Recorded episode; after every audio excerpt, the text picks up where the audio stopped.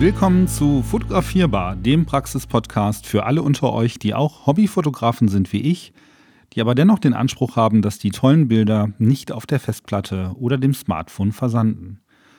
Heute möchte ich über meine Erfahrung mit fest verbauten Kamerablitzen berichten und auch davon, wie man eventuell doch schöne Fotos damit hinbekommt.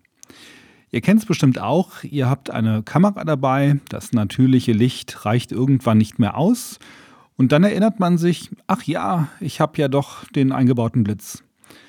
Wenn man das Foto dann geschossen hat, ist die Enttäuschung meistens groß. Entweder ist derjenige, den ihr fotografieren wollt, im Vergleich zum Hintergrund viel zu hell, oder ihr habt versucht, eine Gruppe zu fotografieren und irgendwie hat keiner genug Licht abbekommen. Vielleicht habt ihr auch ein Zoom-Objektiv auf der Kamera und das Objektiv wirft auf dem Bild einen Schatten, weil es dem Blitz im Weg war. Das ist dann letztlich total frustrierend. Aber naja, was will man von so einem Blitz schon erwarten? Zunächst einmal sollte man wissen, dass die eingebauten Blitze eine absolute Notlösung sind. Sie funktionieren ohne Hilfsmittel nur suboptimal. Aber es gibt zwei Tricks, zu denen ich oft greife. Genau genommen habe ich zwei Zubehörteile in meiner Fototasche, die mir schon oft geholfen haben. Zum einen einen Blitzdiffusor. Er sorgt dafür, dass das Licht weicher wird und nicht so harte Schatten wirft.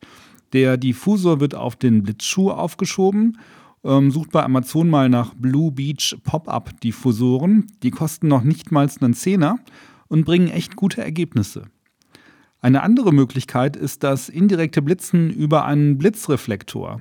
Das könnt ihr euch wie einen Spiegel vorstellen, der das Licht verstärkt und dann nach oben lenkt. So blitzt ihr quasi gegen die Decke und euer Fotoobjekt wird indirekt aufgehellt. Auch dafür gibt es Aufsätze für den Blitzschuh. Wenn ihr euch ein Stück stabile Alufolie in die Fototasche packt, ist aber auch das schnell selbst gebaut. Die dritte Möglichkeit ist ein bisschen hemdsärmeliger, ist, ist, die, dass ihr Taschenlampen von ein oder zwei Smartphones nutzt. Das funktioniert natürlich nur dann, wenn ihr einen Assistenten dabei habt, der die Handys hält. Wenn noch ein wenig Restlicht da ist und ihr ein einigermaßen lichtstarkes Objektiv habt, könnt ihr auch einfach den ISO-Wert eurer Kamera etwas hochdrehen. Eigentlich ist alles besser, als nur den nackten eingebauten Blitz zu nutzen, aber mit den vier Tricks habt ihr gute Chancen, dass eure Bilder deutlich besser werden. So, das war's für heute. Bis zum nächsten Mal. Tschüss.